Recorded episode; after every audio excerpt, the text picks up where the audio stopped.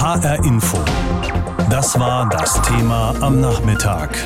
Wenn Begriffe unser Denken lenken, von der Macht der Sprache.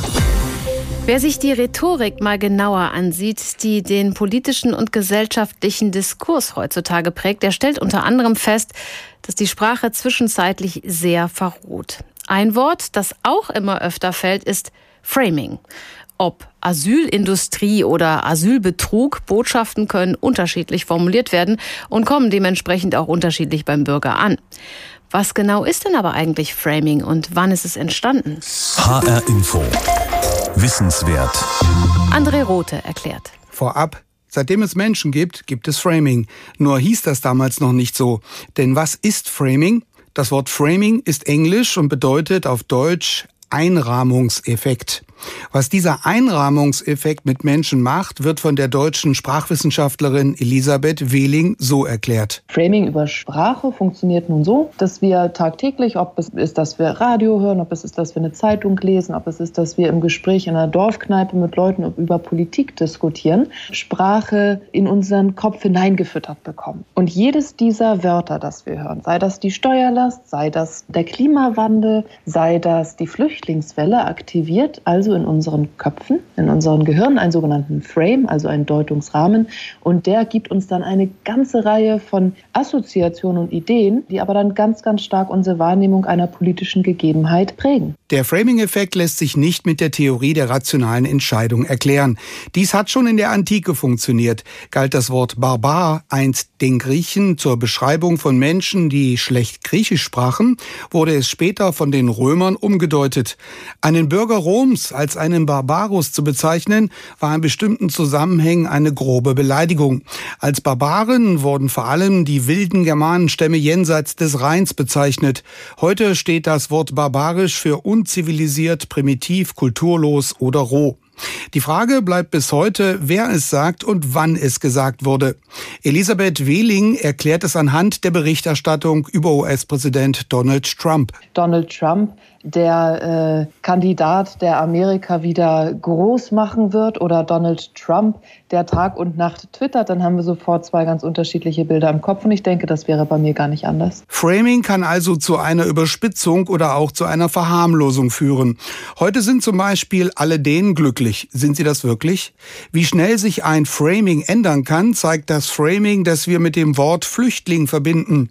Dominierten im Sommer 2015 in Deutschland noch Begriffe Begriffe wie Willkommenskultur oder Bleiberecht oder wir schaffen das, so reagieren die Regierenden heute auf einen ganz anderen Umstand.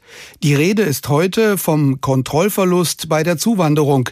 Bundesinnenminister Horst Seehofer nach der Ankündigung der türkischen Regierung, die Grenzen für Flüchtlinge Richtung EU zu öffnen. Wenn jetzt die Außengrenze der Europäischen Union nicht geschützt werden könnte, dann ist diese Grundidee einer europäischen Asylpolitik in der Zukunft beendet. Und dann hätten wir einen völlig ungeordneten Flüchtlingsstrom, der uns politisch und finanziell weitaus teurer kommt als eine geschützte Außengrenze und geordnete Verhältnisse.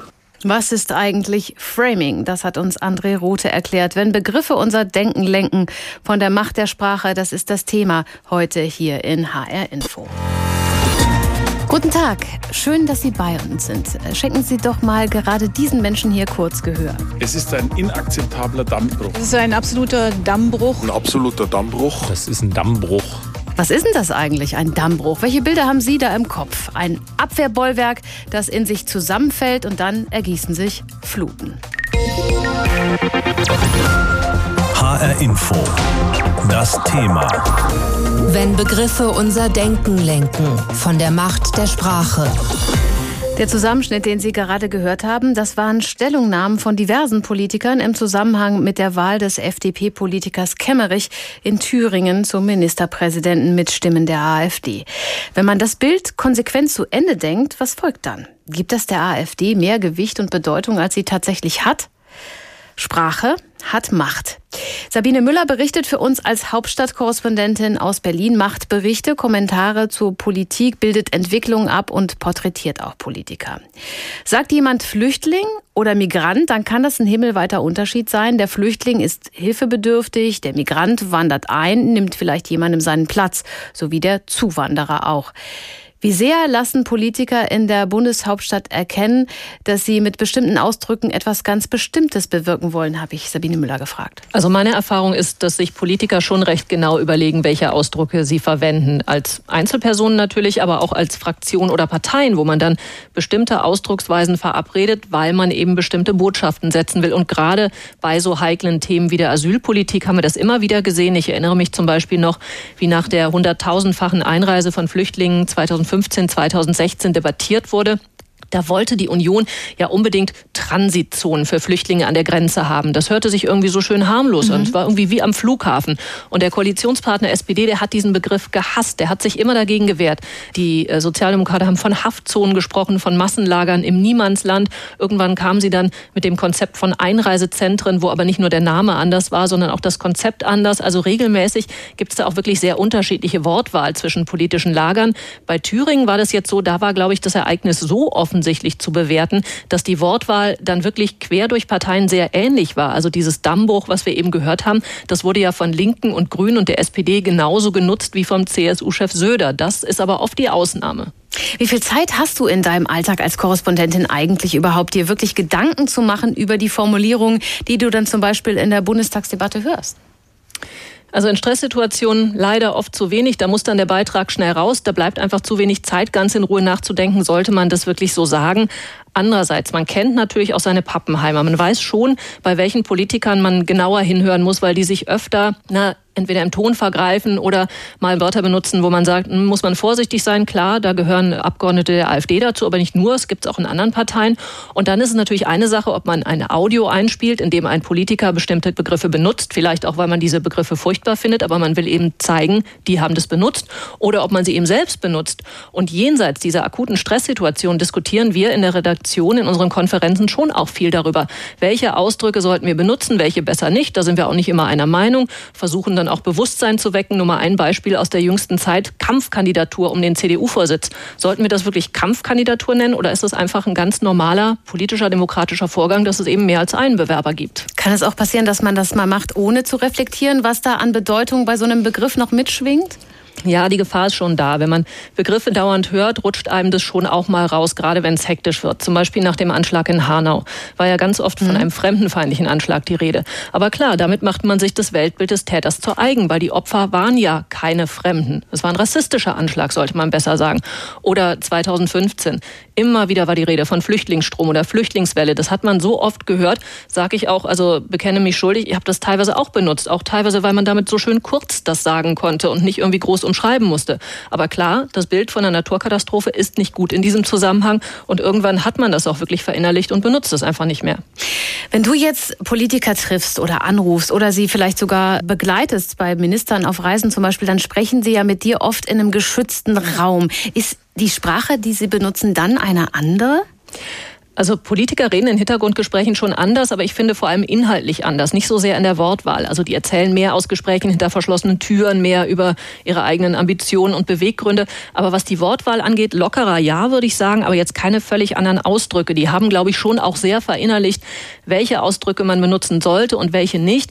Klar, kommt immer mal vor, dass so ein bisschen was rausrutscht. Also zum Beispiel, ach, die Wähler sind einfach zu dumm für XY und dann korrigieren die sich aber auch gleich sagen, nein, man darf das ja nicht sagen, dass die Wähler dumm sind.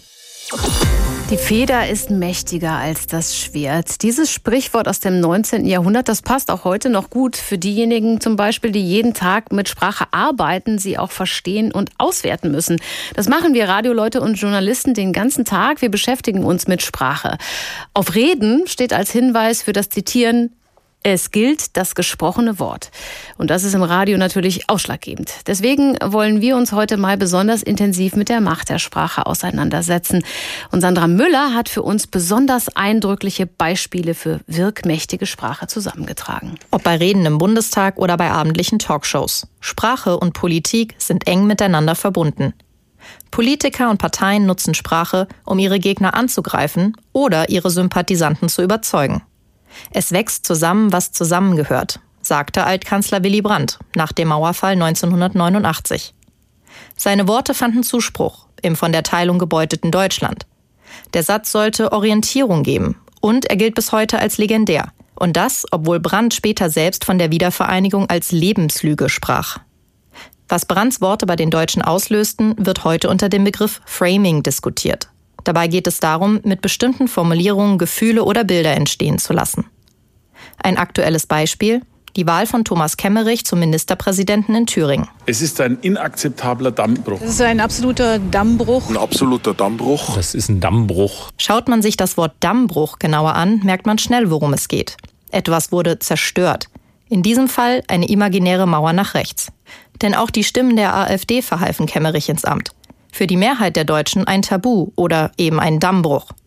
Gerade bei Wahlen wird gerne mit Superlativen gearbeitet, um deren Bedeutung hervorzuheben. So sagte Katharina Barley von der SPD in Hinblick auf die Europawahl im vergangenen Jahr. Diese nächste Wahl ist eine Schicksalswahl. Soll sagen, diese Wahl betrifft uns alle. Eben alle, die in Europa leben. Interessant dabei, eigentlich kann man das Schicksal ja nicht wählen.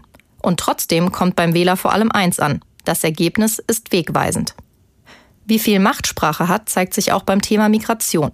Worte wie Asyltourismus erwecken den Eindruck, die Menschen auf der Flucht kämen freiwillig und ohne Not.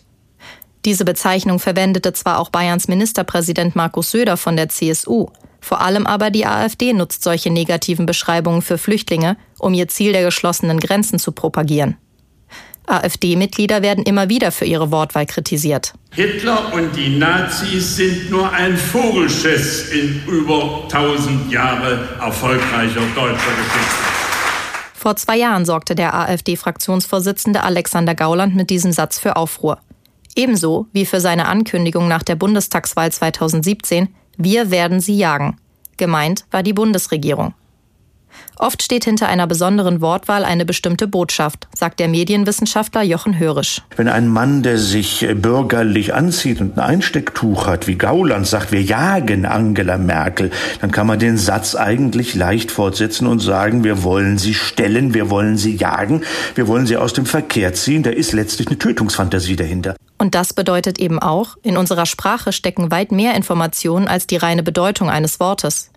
Die Sprachwissenschaftlerin Elisabeth Wehling glaubt allerdings, dass vielen Politikern eben nicht bewusst ist, wie viel Bedeutung ihre Worte haben und was sie letztlich damit auslösen. HR Info. Das war das Thema am Nachmittag. Wenn Begriffe unser Denken lenken, von der Macht der Sprache. Wenn Ursula von der Leyen von Stellung halten spricht oder der Generalsekretär der CDU Paul Ziemiak davon, dass wir Humanität und Ordnung brauchen, dann steht das auch für einen ganz bestimmten sprachlichen Umgang mit einer problematischen Situation wie der an der griechischen Grenze. Denn in der Wortwahl der Politiker steckt oftmals schon deren erste Botschaft. Framing nennt man das, wenn Ereignisse und Themen sprachlich in bestimmte Deutungsmuster eingebettet werden. Was ist davon davon zu halten? HR Info. Kommentar. Von Uwe Lüb in Berlin. Sprache beeinflusst unser Denken. Politiker sind auf Sprache angewiesen. Sie ist das Mittel der Auseinandersetzung, das Mittel der Politik. Umso fragwürdiger ist es, dass Politiker seit Jahren von einer Flüchtlingskrise reden. Wenn verzweifelte Menschen aus ihrer zerbombten Heimat fliehen, stecken sie wahrhaftig in einer Krise. Das aber ist mit dem Wort Flüchtlingskrise oft nicht gemeint, sondern die Herausforderung für die Helfenden. Viel ist hier schiefgegangen in der Sprache der Politik. Es gab Worte wie Asyltourismus oder NGO-Wahnsinn für private Seenotrettung, von Entgleisungen einiger AfD-Politiker ganz zu schweigen. Und jetzt spricht EU-Kommissionspräsidentin von der Leyen an der griechischen Grenze zur Türkei von einem Schutzschild und davon, dass wir die Stellung halten. Als stünden die Türken hochgerüstet vor den Toren Europas bereit zu kriegerischer Landnahme. In Wahrheit sind es unbewaffnete Heim heimatlos gewordene instrumentalisiert von einer zunehmend hilflosen Türkei. CDU-Generalsekretär Ziemiak sagt, es gehe um Humanität und Ordnung. Sicher, doch was verstehen wir darunter? Einen geordneten Grenzübertritt? Die meisten dürften eher vor Augen haben, dass eigentlich niemand über die Grenze kommen solle. Eine Situation wie 2015 darf sich nicht wiederholen, heißt es in der Bundesregierung. Damals ging es allerdings um Einreisen ohne jede Registrierung. Das zu verhindern ist richtig. Es bedeutet jedoch nicht, Menschen nicht aufzunehmen. An 2015 zu erinnern erzeugt aber Gedanken und Bilder in den Köpfen, ob mit oder ohne Absicht. Politikerinnen und Politiker, wir alle sollten das bedenken und unsere Worte behutsamer wählen. Dreimal pro Stunde ein Thema. Das Thema in HR Info. Am Morgen und am Nachmittag.